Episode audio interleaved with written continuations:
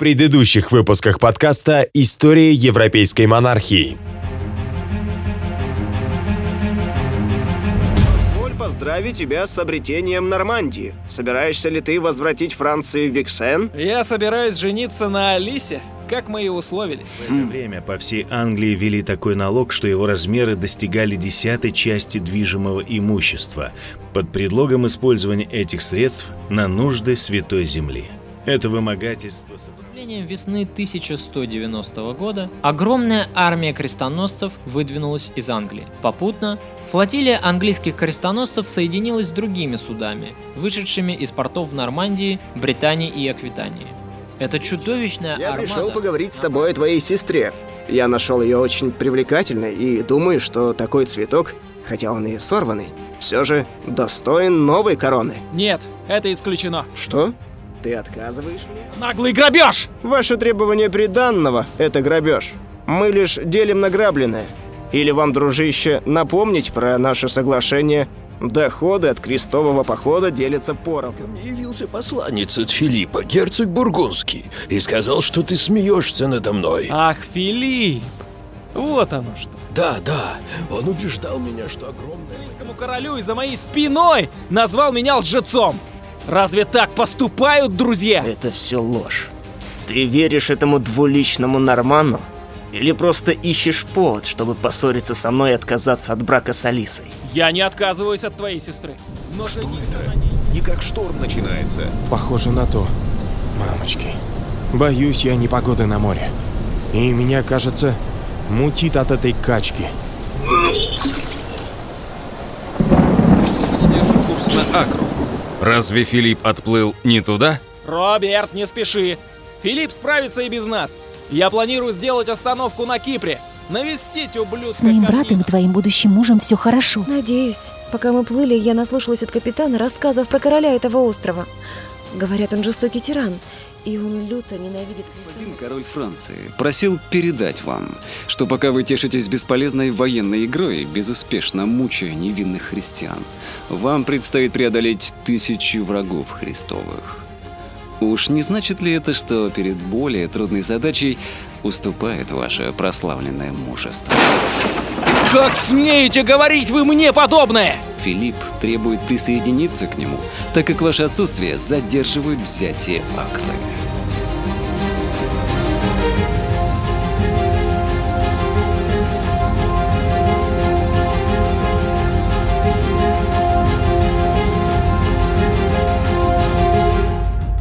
История европейской монархии.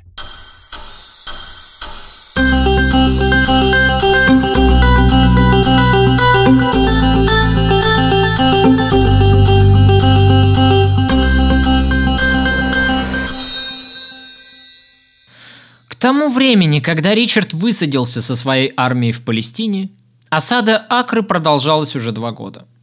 После знаменитого поражения христиан, когда отряды Саладина разбили войско Иерусалимского короля и захватили Тивериаду, положение крестоносцев на Ближнем Востоке стало стремительно ухудшаться. 2 октября 1187 года, после непродолжительной осады, пал Иерусалим. Федор Успенский сообщает нам о том, что когда Саладин подступил к городу, жители Иерусалима были настроены весьма решительно. Саладин предложил им сдать город на условиях того, что осажденным будет сохранена свобода. Крестоносцы отклонили предложение египетского султана. Впрочем, сделали они это весьма неуверенно. Когда же Саладин приступил к полномасштабной осаде города, франки, осознавая всю бессмысленность сопротивления, через парламентеров обратились к Саладину с предложением о капитуляции. Саладин согласился за выкуп даровать свободу и жизнь каждому.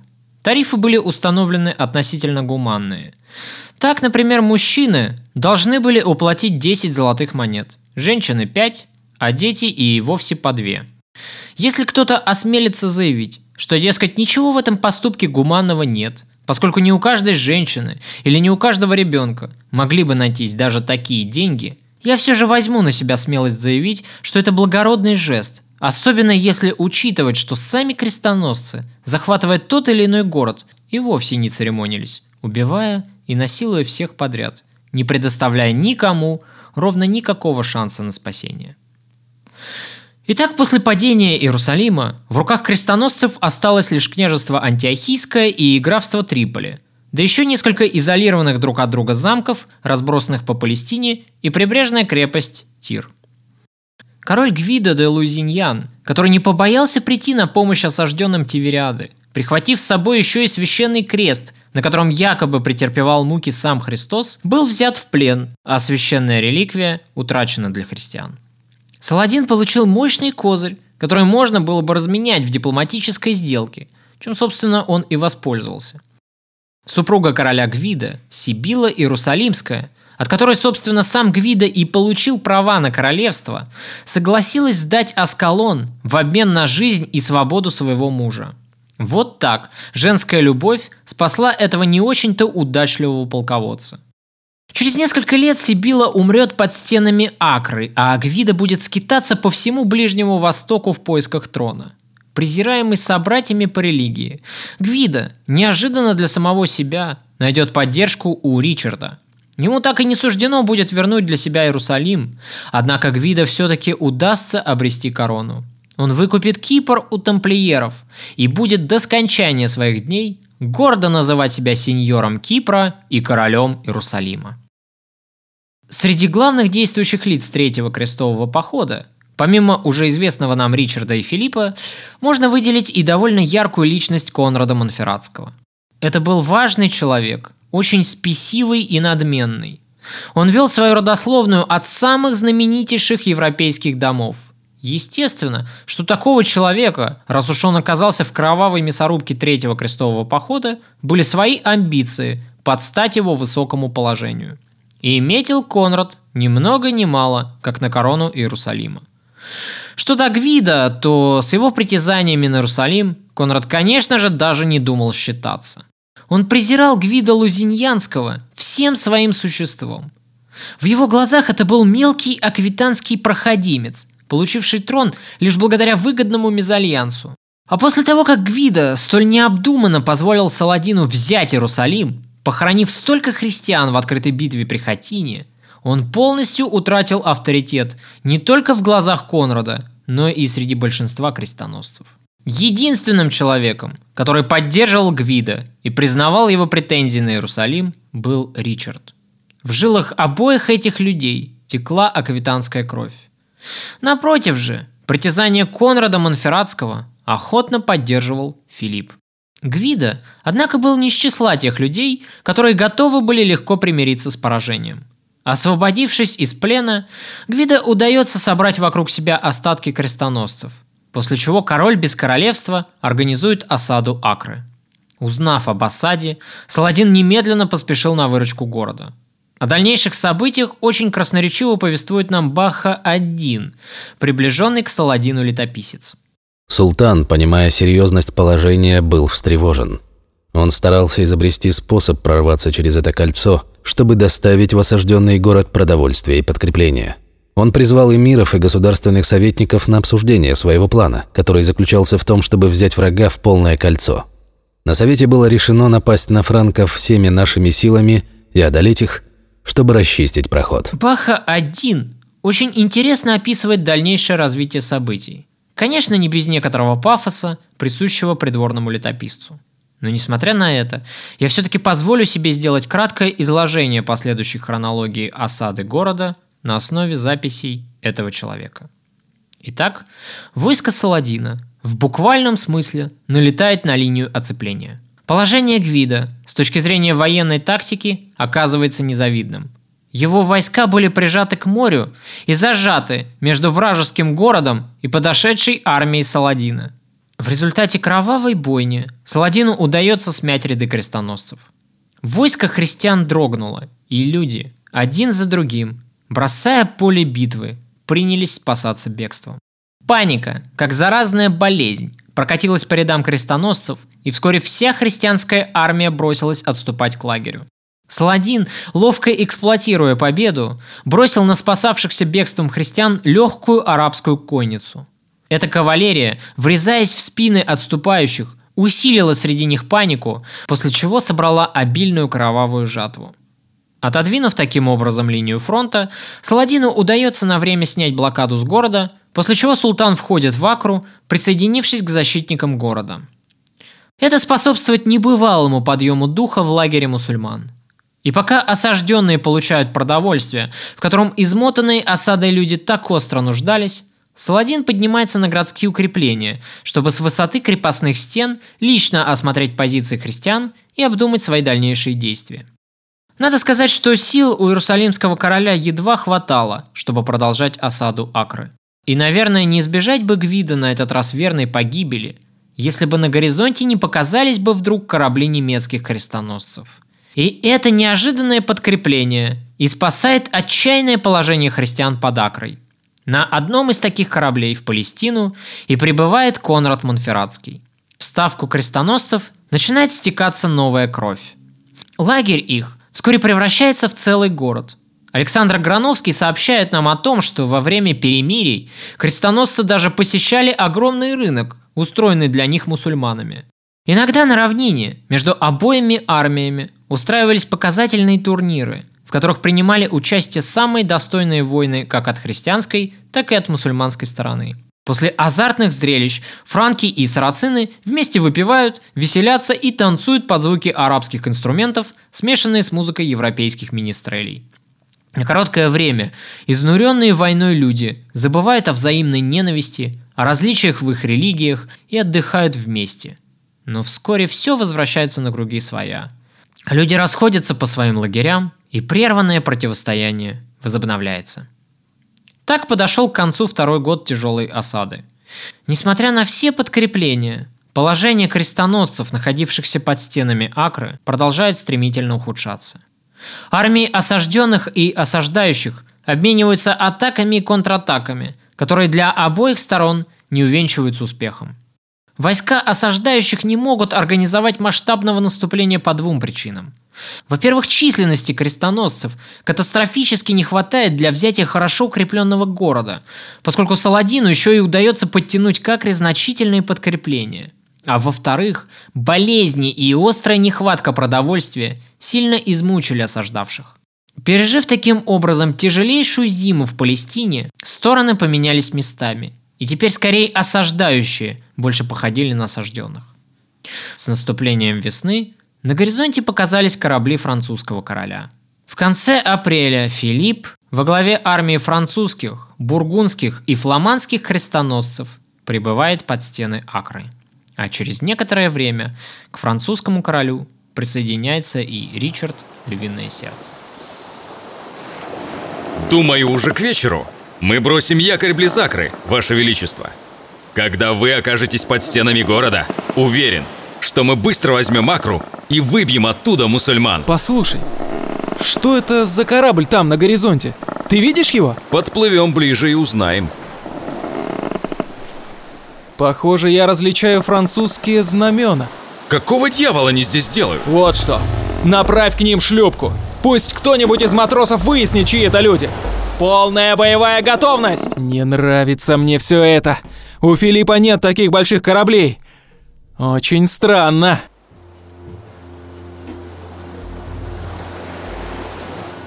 Сир, наш матрос только что вернулся с того корабля. Капитан судна называет себя французом.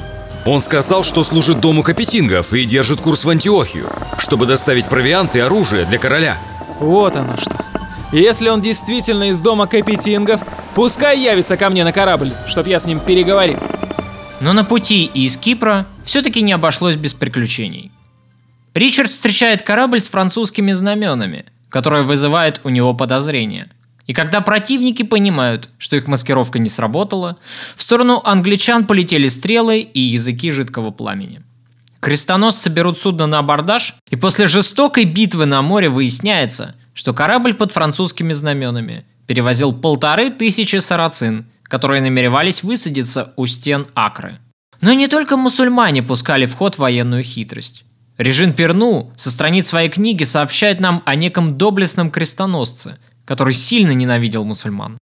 По всей видимости, человек этот пережил захват Акры и остался жить в городе, стараясь не привлекать к себе лишнего внимания. Когда крестоносцы взяли город в осаду, Этот самоотверженный христианин, преданный идее крестового похода, нанялся лучником на городские стены. Вот только в отличие от мусульманских стрелков, этот прикреплял к стрелам, вылетавшим из его лука, маленькие записочки. В этих посланиях он подробно сообщал о планах мусульманских главнокомандующих и о ситуации в городе.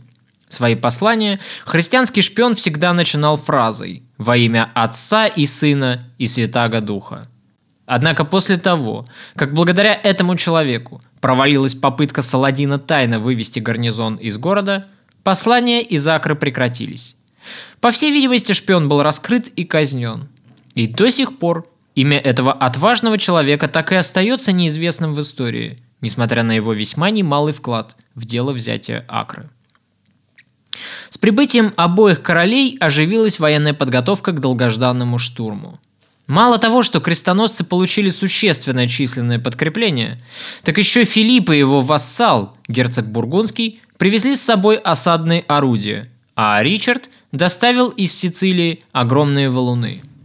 Каждый такой камешек, врезаясь в крепостные стены, за раз был способен убить не менее дюжины человек.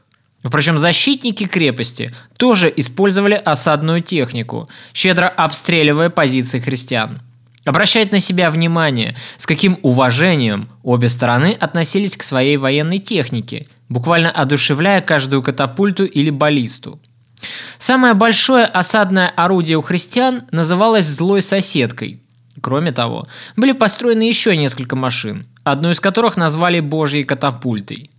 Противником злой соседки была скверная родственница. Так мусульмане называли собственную баллисту, размещавшуюся на одной из крепостных башен. Атаки крестоносцев, усиленные новой военной техникой, становились все злее и опаснее. Армия осажденных, изнуренная трехлетней непрерывной осадой, начинала роптать. Мы постоянно получали известия от находившихся в городе. Они умоляли нас отвлечь внимание врага на себя, жалуясь, что им приходится сражаться и днем, и ночью. Они также сообщали нам, что силы у них на исходе, потому что они вынуждены постоянно находиться на стенах, чтобы отбивать атаки врага, ставшие непрерывными после прибытия короля Англии. После этого этот правитель заболел болезнью, которая едва не свела его в могилу. Король французов также выбыл из строя, но это лишь увеличивало самонадеянность и упрямство осаждающих. Ричард действительно заболел вскоре после своего прибытия. Об этом эпизоде написано во всех биографиях Ричарда, и это событие даже запечатлено в знаменитом романе Вальтера Скотта «Айвенга», который повествует о приключениях молодого крестоносца в Палестине. Но ни в одном источнике не сказано о том, какая именно болезнь поразила английского короля, а вскоре после этого и его французского сюзерена. У заболевших начинали стремительно выпадать волосы и ногти, их преследовали частые приступы лихорадки – Вскоре от этой же болезни скончался и граф Фландрии, что не прибавило оптимизма ни заболевшим королям, ни их армиям. Умирая, фламандский граф, видимо по-прежнему обиженный на Филиппа, завещал всю свою осадную технику Ричарду. Придворный хронист английского короля называет болезнь, поразившую лидеров крестового похода, Леонардией, что дословно переводится как «львиная болезнь», Жан Флори и Режен Перну полагают, что этой болезнью могла оказаться знакомая нам малярия. А вот Александр Грановский предполагает, что это была цинга. Впрочем, как бы то ни было, но положение Ричарда и Филиппа оказалось крайне тяжелым, особенно учитывая уровень медицины того времени. И вот здесь обращает на себя внимание великодушие Саладина. Баха-1 сообщает о том, что узнав о болезни своих высокопоставленных врагов, Саладин даже приказал отправить английскому королю свежих фруктов и льда, желая скорейшего выздоровления своего врага.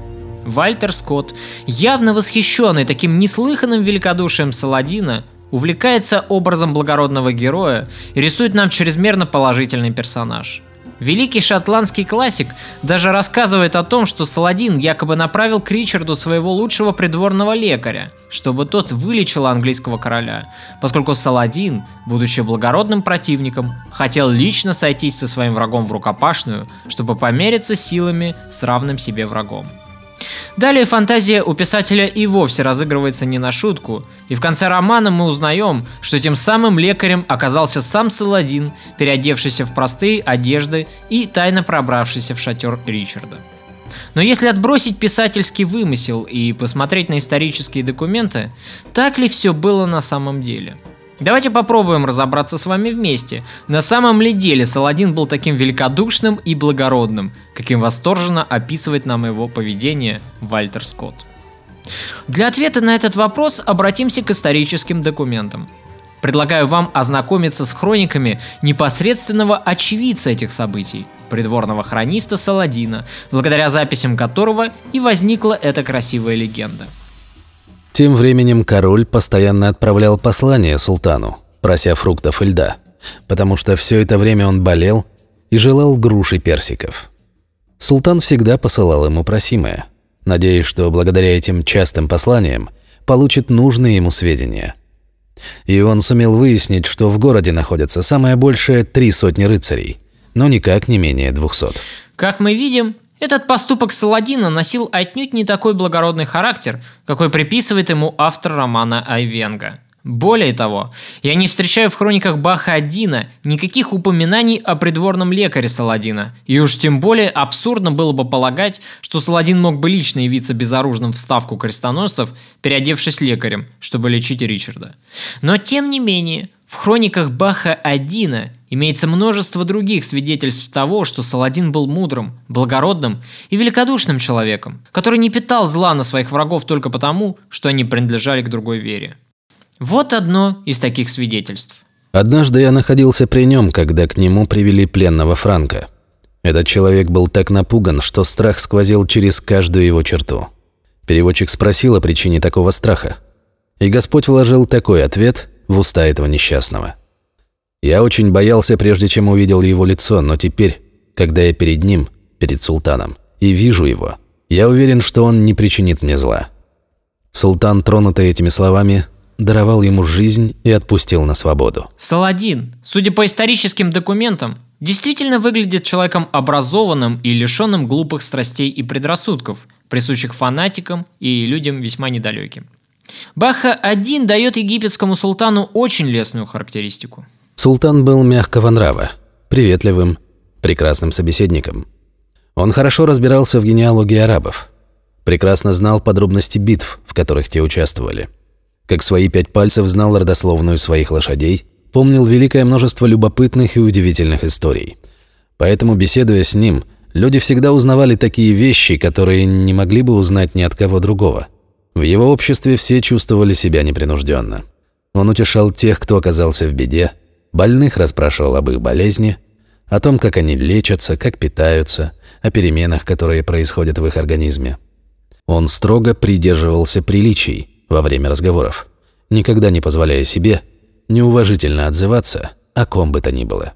Тем временем страшная болезнь, которая унесла жизни многих христиан, благополучно разрешилось как для Филиппа, так и для Ричарда. Оба короля пошли на поправку. Нам необходимо как можно скорее начать приступ крепости. Враг ослаблен. И важно не упустить момент, пока к стенам города не подошли новые подкрепления. Я отказываюсь принимать участие в штурме. Я ожидаю еще несколько кораблей с деревом, которые потребуются моим инженерам для строительства осадной техники. Атаковать надо немедленно. Филипп прав. Мы можем обойтись и без двух-трех осадных машин.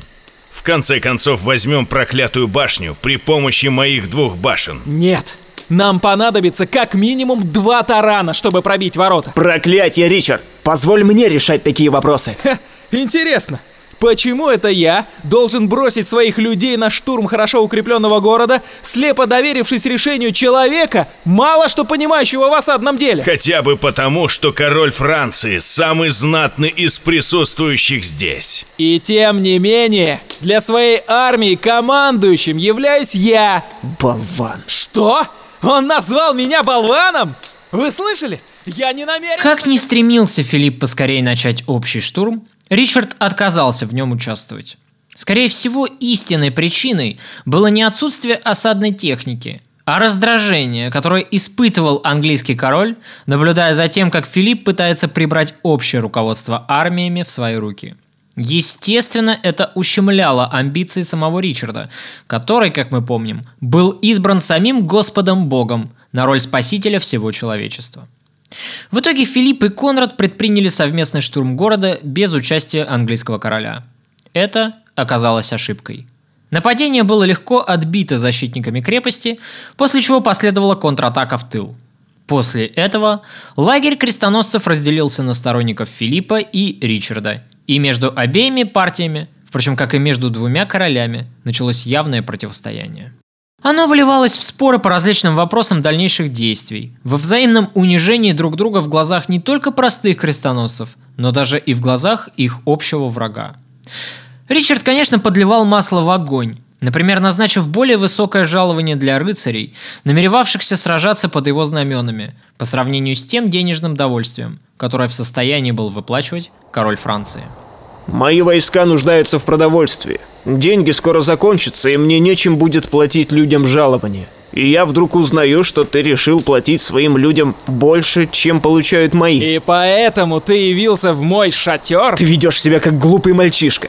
Командование войском должно быть в одних руках. Если наши силы будут разделены, Саладин легко нас одолеет. И это говорит человек, который только что вступил с врагом в переговоры? Хорошо, поступай как знаешь. Но я требую половину добычи от твоей высадки на Кипре. У нас договор, и ты обязан... Ничем я тебе не обязан! Наш договор касался добычи, отнятой у мусульман. Если ты хочешь получить часть золота с Кипра, я не буду против получить половину наследства умершего графа Фландрии. Ну ладно, Ричард, будь по-твоему. Сегодня ты показал, чего стоит твое слово. Филипп действительно вступил в переговоры с Саладином от имени всего войска крестоносцев – в своих посланиях к египетскому султану Филипп подчеркивал, что он является главой всей армии. Ричард, узнав об этих переговорах, понял, что они не сулят для него ровным счетом ничего хорошего, поскольку соглашение о сдаче города, которое начали обсуждать обе стороны, явно не будет учитывать его интересов. И тогда Ричард вступает с Саладином в самостоятельную переписку – Филипп отреагировал на это быстро. Он попытался убедить египетского султана в том, что соглашение с Ричардом не будет иметь никаких юридических последствий, потому что английский король является вассалом французского короля, а значит он не уполномочен на самостоятельное принятие капитуляции города. Саладин, кажется, начинал прислушиваться к доводам Филиппа, и он уклоняется от дальнейших переговоров с Ричардом. Получив от Саладина отказ назначить очередную встречу, Ричард вступает в переговоры с братом Саладина, с Малеком Аль-Аддилом. Грановский пишет, что между ними даже возникло нечто вроде взаимной симпатии. Во всяком случае, Ричард отправляет ему письмо следующего содержания. Не верьте слухам, распространяющимся относительно причин отсрочки встречи с моей стороны. Лишь я один отвечаю за свои действия. Я хозяин собственных поступков, и никто не может меня принудить. Однако в течение последних нескольких дней я не мог заниматься никакими делами по причине моей болезни. Только из-за нее мне пришлось отложить нашу встречу. Согласно обычаю, оказавшиеся рядом друг с другом короли обмениваются подарками и дарами. У меня есть дар, достойный того, чтобы его преподнесли султану, и я прошу разрешения прислать его. И Малек становится посредником в переговорах между Ричардом и Саладином. Он отвечает Ричарду, что примет от него подарок только при условии, если Ричард сам готов будет принять равноценный дар от Саладина. Короче говоря, все эти факты красноречиво свидетельствуют нам о том, что истинным врагом Ричарда был вовсе не Саладин, правивший за тысячи миль от Нормандии, а совсем другой человек – король Франции, разместившийся с Ричардом бок о бок под стенами Акры – если до Ричарда этот факт пока еще не дошел в полной мере, то Филипп, кажется, уже прекрасно его осознал. Поэтому у короля Франции пропадает желание продолжать этот военный поход, бессмысленный с точки зрения геополитических интересов его государства. Кроме того, Филипп серьезно опасался за положение дел во Франции, поскольку сам он чувствовал себя в жарком климате Палестины довольно неважно. А на родине король оставил четырехлетнего Людовика, и случись с Филиппом несчастье, его противники легко смогут прибрать к рукам власть, устранив беззащитного ребенка или попросту установив над ним регенство. Это тоже важно понимать, обсуждая причины, по которым Филипп начал задумываться о возвращении домой. Я думаю, глубоко неправы те историки и хронисты, которые обвиняли Филиппа в трусости. Апогей внутреннего конфликта крестоносцев приходится на 4 июля. На переговоры к Филиппу, как главнокомандующему, является представитель коменданта Акры. Он просит у Филиппа трехдневного перемирия, чтобы успеть направить к Саладину посланников и получить приемлемые условия капитуляции. Филипп соглашается, естественно не посоветовавшись со своим соратником по крестовому походу. Ричард почувствовал себя горько обиженным. Саладин, понимая, что положение города безнадежно, в свою очередь пытался тянуть время как мог. Распри среди вождей крестоносцев были ему только на руку, и в любой момент положение дел могло измениться в его пользу. Поэтому, соглашаясь сдать город, султан выдвигает такие требования, которые вожди крестоносцев явно не одобрят, и интуиция его не обманула. 6 июля Саладин соглашается на капитуляцию Акры. Его требования сводятся к освобождению гарнизона и жителей города – в обмен на это египетский султан готов возвратить христианам священный крест, утраченный в битве за Тивериаду, а также все завоеванные земли, за исключением Иерусалима и еще нескольких важных крепостей, которые контролируют дороги из Египта в Иерусалим и в Сирию. Естественно, что на это предложение Филипп и Ричард единогласно отвечают отказом. Однако в ночь на 11 июля Конрад Монферратский, посоветовавшись с Филиппом, втайне от Ричарда принимает капитуляцию Акры. Защитники города, измотанные бесконечной осадой, пошли на самоуправство и без согласия Саладина сдают город крестоносцам. И когда на утро Ричард просыпается, то он с удивлением для себя обнаруживает на стенах города вывешенные знамена короля Франции. Это была хлесткая пощечина в адрес Ричарда. Вне себя от бешенства – Английский король приказывает своим людям начать штурм города. Ваше Величество, Ричард, кажется, начал штурм города. Что? Да как он смеет? У нас перемирие. Он говорит, что ничего не знает об этом. Ублюдок! Когда мы атакуем, он отсиживается. А теперь он решил начать штурм? Поднимайте войска по тревоге. Разгромим этот сброд, который называет себя крестоносцами.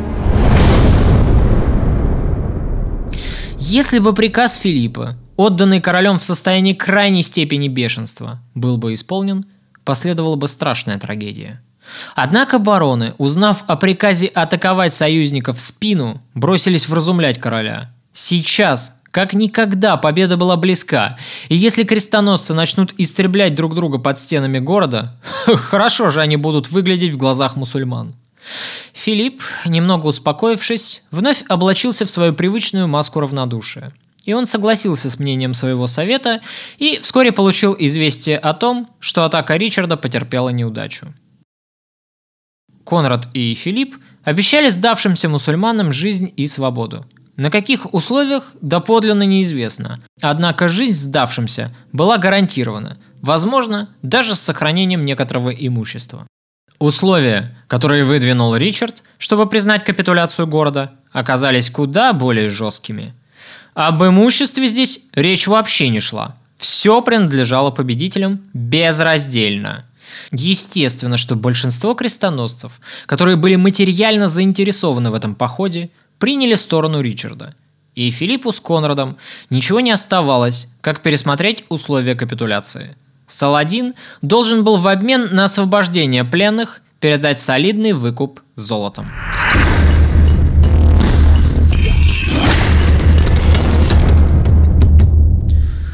Двенадцатого июля крестоносцы входят в Акру. Город делят на две части – французскую и английскую.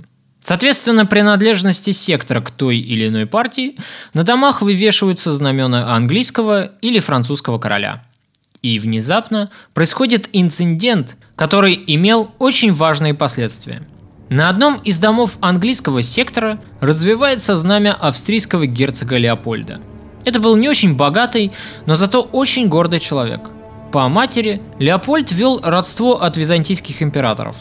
Однако, несмотря на свою родословную, большим влиянием среди лидеров крестового похода этот человек не пользовался, и самостоятельного мнения он не имел – Будучи родственником Конрада Монферратского, он сразу примкнул к профранцузской коалиции крестоносцев. Естественно, что знамя такого человека на территории города, принадлежавшего Ричарду, повергло английского короля в бешенство. Знамя Леопольда, вывешенное на одном из домов, означало претензии, которые Леопольд заявлял на раздел части добычи. Поэтому, естественно, Ричарда это повергло в бешенство. И он, не колеблясь, приказал сорвать штандарт герцога и бросить его в яму. Леопольд, узнав об этом, очень обиделся и ушел в свою палатку. В открытую ссориться с Ричардом сам Леопольд не решился, и потому, затаив в глубине души злобу, он вынужден был переживать ее в одиночестве. Но ничего, очень скоро он отомстит Ричарду за это унижение. Заняв Акру, крестоносцы столкнулись с множеством проблем, и одной из таких проблем становятся жалобы коренных жителей города, изгнанных из Акры мусульманами и принимавших поэтому участие в осаде. Христианские поселенцы рассчитывали вернуть себе потерянную недвижимость по возвращении в Акру, но вновь прибывшие крестоносцы, расселившиеся по их домам, отказались впускать бывших собственников. Атмосфера среди крестоносцев снова накалялась. Оскорбленные таким вероломным захватом их имущества собратьями по оружию, коренные горожане вынуждены были вынести свои жалобы на королевский суд Филиппа и Ричарда. Спор затеяли между собой и сильные мира сего. Конрад Монферратский отказывался признать права Гвида Луизиньянского на корону Иерусалима, которую, впрочем, еще только предстояло отвоевать. Однако возвращенная Акра была частью Иерусалимского королевства – а потому спор касался и того, кому будет принадлежать город. Всполошились и итальянские кредиторы, которые требовали от графов и баронов оплаты по старым счетам за морские поставки продовольствия. Но те, в свою очередь, естественно, не горели желанием делиться кровно завоеванной добычей с торгашами, не проливавшими кровь у стен города. Одним словом, проблем накопилось немало, и требовали они как можно более скорейшего разрешения.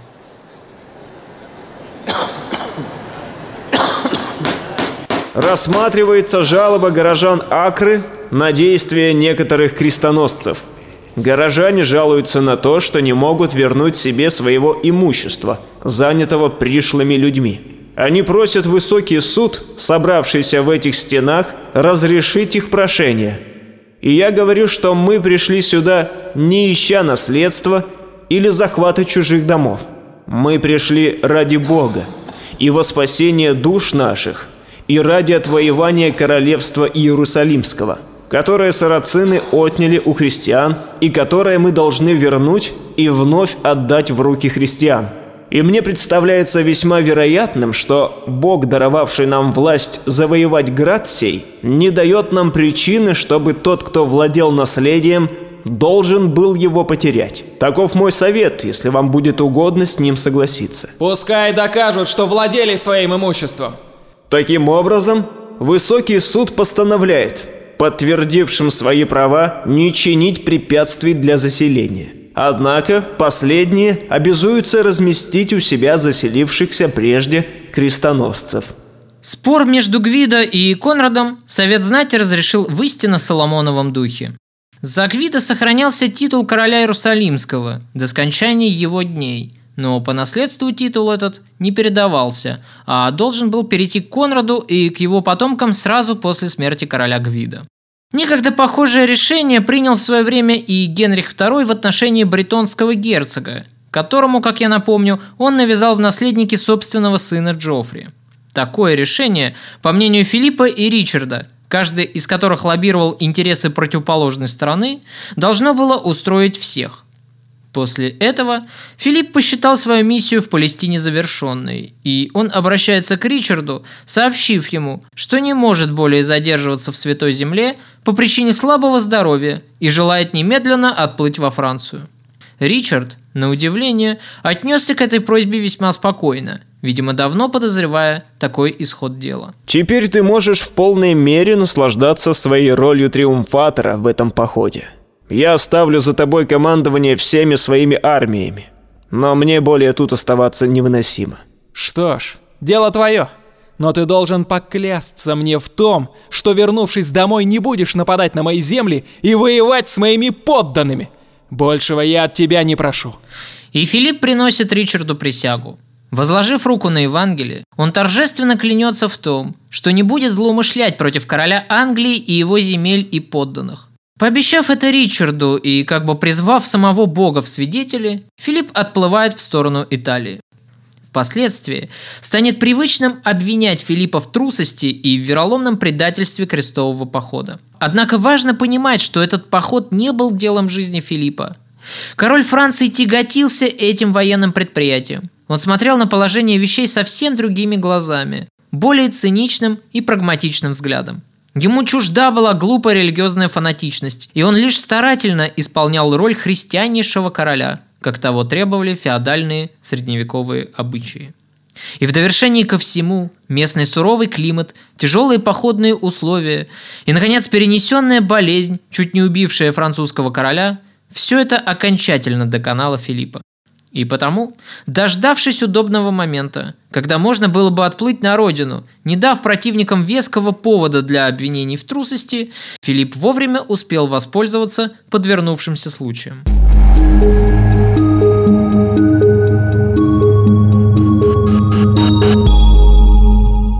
Конечно же, отплытие Филиппа, одного из главных центров противостояния Ричарду, оказалось самому Ричарду все-таки на руку. На его фоне фигура Ричарда теперь выглядела в высшей степени благородно. Французские войска, оставшиеся без своего предводителя, начинали роптать, однако вместе с этим ослаб и боевой дух всей христианской армии, поскольку отбытие столь значительной фигуры вызвало в сознании многих крестоносцев расхолаживание и снижение мотивации к дальнейшей тяжелой борьбе. Во всяком случае, так считает Режин Перну, и я с ней полностью согласен. Но как бы то ни было, Ричарду все-таки удалось привести войско в боеспособное состояние и выдвинуть его в дальнейший поход. Ведь взятием Акры война далеко не заканчивалась. Акра была лишь начальным рубежом на пути к заветной цели. Ричард целился дальше. Он хотел взять Аскалон. Сегодня этот маленький городок, расположенный на побережье Средиземного моря в 50 километрах от Тель-Авива, не вызывает особенного энтузиазма у туристов. Сюда едут в основном поваляться на пляжах. Однообразные ряды домов типовой застройки тянутся вдоль побережья, вызывая лишь скуку. Ну, во всяком случае, у меня. Но все было совсем не так почти семь столетий тому назад, во времена Третьего крестового похода. Именно в этот город и стремился Ричард всеми силами. То, что в наши дни превратилось лишь в спальные районы для отдыхающих, в эпоху крестовых походов представляла из себя мощные укрепления, расположенные в стратегически важном месте. Это очень важно понимать. Посмотрите на карту, и вы увидите, что именно через Аскалон пролегала важная дорога в Египет, в самое сердце владений Саладина. А именно там, в Каире, и лежали ключи от Иерусалима. И крайне важно было контролировать единственный путь из Египта, чтобы удержать Иерусалим и иметь плацдарм для дальнейшего продвижения в тыл врага. Именно в этот момент и произошла крайне неприятная история, которая во многом и омрачила в глазах потомков и современников благородный образ Ричарда. Я имею в виду, конечно же, знаменитую казнь плененных защитников Акры – вам, наверное, уже знакома эта история, о которой упоминал в своем романе и Вальтер Скотт. Для тех же, кто плохо знаком с фигурой Ричарда, поясню, о чем идет речь. Взяв Акру без решающего боя, Филипп и Конрад Монферратский заключили с эмирами султана, находившимися в городе, мирное соглашение. Согласно условиям этого соглашения, всем сдавшимся защитникам крепости была обещана жизнь и свобода – Впоследствии к соглашению присоединился и Ричард, который, как мы помним, хотя и ужесточил условия соглашения для побежденных, все-таки оставил главное из них в силе, а именно обмен пленных на знаменитый христианский крест, утерянный Гвида в битве за Тивериаду, огромный выкуп золотом и освобождение христианских пленников, которых еще удерживал Саладин. Саладин, с которым это соглашение согласовано не было, вряд ли был в восторге – получив известие о заключенном на таких условиях перемирии. Но отказаться от этого соглашения Саладин не решился, ведь этим он бы запятнал свой образ в глазах собственного окружения. Будучи расчетливым и крайне хитрым политиком, Саладин прекрасно понимал, что защитники Акры, которые мужественно держались на протяжении нескольких лет в осажденном городе, теперь, когда они были вынуждены сдаться, рассчитывали на ответную помощь Саладина. И было бы просто некрасиво бросить их в беде, поскупившись на золото. Однако и исполнять этот договор Саладин тоже не горел желанием. Ведь сумма выкупа была значительной. Да к тому же, каковы были гарантии того, что, получив деньги, крестоносцы исполнят свои обязательства? Поэтому Саладин решил потянуть время, формально не отказываясь от своих обязательств, он хотел все-таки как можно дольше их не исполнять. Ведь время в этой войне, как известно, работало против крестоносцев. Описание дальнейших событий, как правило, сводится к следующему – Ричард спешил продолжить наступление, понимая, что долгое бездействие будет лишь расхолаживать армию. И первые признаки деморализации в войсках уже были налицо. Крестоносцы, уставшие от тяжелейшей осады, взяв, наконец, город, теперь считали, что они вправе забавляться с местными проститутками, предаваться кутежу и разврату, пьянствовать и не особенно выказывали рвение к исполнению священного долга по освобождению Иерусалима. И вполне понятно – почему Ричард так спешил. Когда же подошел назначенный для возвращения реликвии срок, посланник от Саладина явился лишь с известием о том, что египетскому султану требуется еще время для сбора столь значительной суммы выкупа. Но на самом деле Саладину требовалось время для другого – для найма рекрутов и пополнения своей армии. Отсрочка, впрочем, была ему предоставлена – но и в новый срок, о котором тут же условились переговорщики, ни деньги, ни священный крест христианам переданы не были. Султан, который должен был явиться навстречу, так и не появился. Напрасно его ждали предводители крестоносцев, с нетерпением поглядывая в сторону дороги. С наступлением вечера, когда Ричарду уже было ясно, что от египетского султана не прибудет никакой делегации, английский король приказал вывести всех пленных, а их было около трех тысяч человек – после чего каждому из них перерубили голову.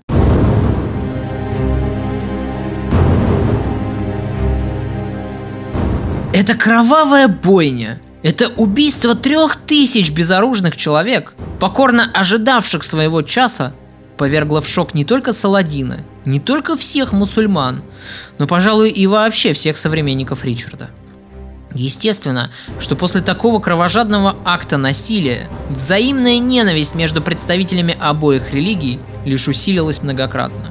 Саладин, узнав о случившемся, приказал точно таким же способом расправиться с христианскими пленниками, а затем швырнуть христианам обломки их креста с максимальной презрительностью, с какой только было возможно это сделать. Между историками и по сей день идут горячие дебаты – Прав ли был Ричард, совершив это величайшее злодеяние, или нет? Мог ли он поступить иначе или не мог? И как вообще он должен был поступить? Так, например, Режин Перну, будучи все-таки профранцузски настроенным историком, ужасается от такой кровожадности английского короля. Грановский же, напротив, оправдывает Ричарда, недоумевая, как мог оставить Ричард в живых такое огромное количество пленных людей, когда армия крестоносцев и так испытывала дефицит с продовольствием? Отпустить же пленных просто так, из человеколюбия, Ричард, дескать, не мог, поскольку они были все-таки его врагами, которые вернулись бы обратно, но уже с мечом в руках. Я не хочу сейчас встревать в эти бессмысленные споры, и уж тем более я не хочу судить Ричарда. Пускай каждый из вас сам для себя оценивает его поступок – но предварительно пусть каждый из вас откровенно ответит самому себе на такой вопрос. А что бы я сделал бы на месте Ричарда? Сын мой, признаюсь, я удивлен, увидев тебя в Риме. К тому же еще одного. Где же Ричард? Неужели твое рвение столь высоко, что ты стремился обогнать своего соратника, чтобы первым доложить мне о замечательном известии взятия Иерусалима? Святой Отче, благодаря моему рвению и активной помощи Конрада Монферратского мы взяли Акру.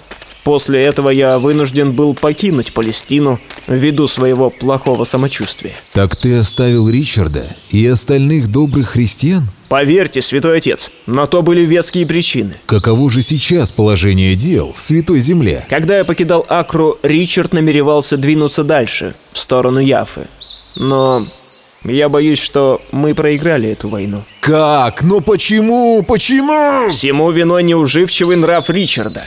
По пути к Акре он грабил христианские государства. Он разорил земли Танкрида Готвеля. Вторгся на Кипр. Повсюду Ричард сеял разрушение, смерть и хаос. С руками запятнанными кровью явился он в тот момент, когда я в одиночку развернул осадные орудия вокруг Акры. Вместо того, чтобы помогать нам во взятии города, Ричард отсиживался в лагере. А когда противник заходил к нам в тыл, он не делал ничего, чтобы помешать этому. Из всего этого, святой отец, у меня сложилось впечатление того, что превыше взятия Иерусалима перед Ричардом стоит иная цель – навредить мне, его законному сюзерену. Все это печально, сын мой. Я хотел бы просить вас об одной услуге, святой отче. Дело в том, что, покидая Акру, я принес Ричарду клятву не нападать на его владение. Я клялся на Евангелие, а потому Господь Бог, свидетель моему слову. Но Ричард подло обманул меня, не женившись на моей сестре. Я имею полное право вернуть себе часть земель в Нормандии и намерен немедленно забрать себе то, что принадлежит мне по праву. Но поскольку клялся я на Святом Писании, только вы, Святой Отец, в силах освободить меня от данного перед Богом слова, о чем я и пришел просить вас.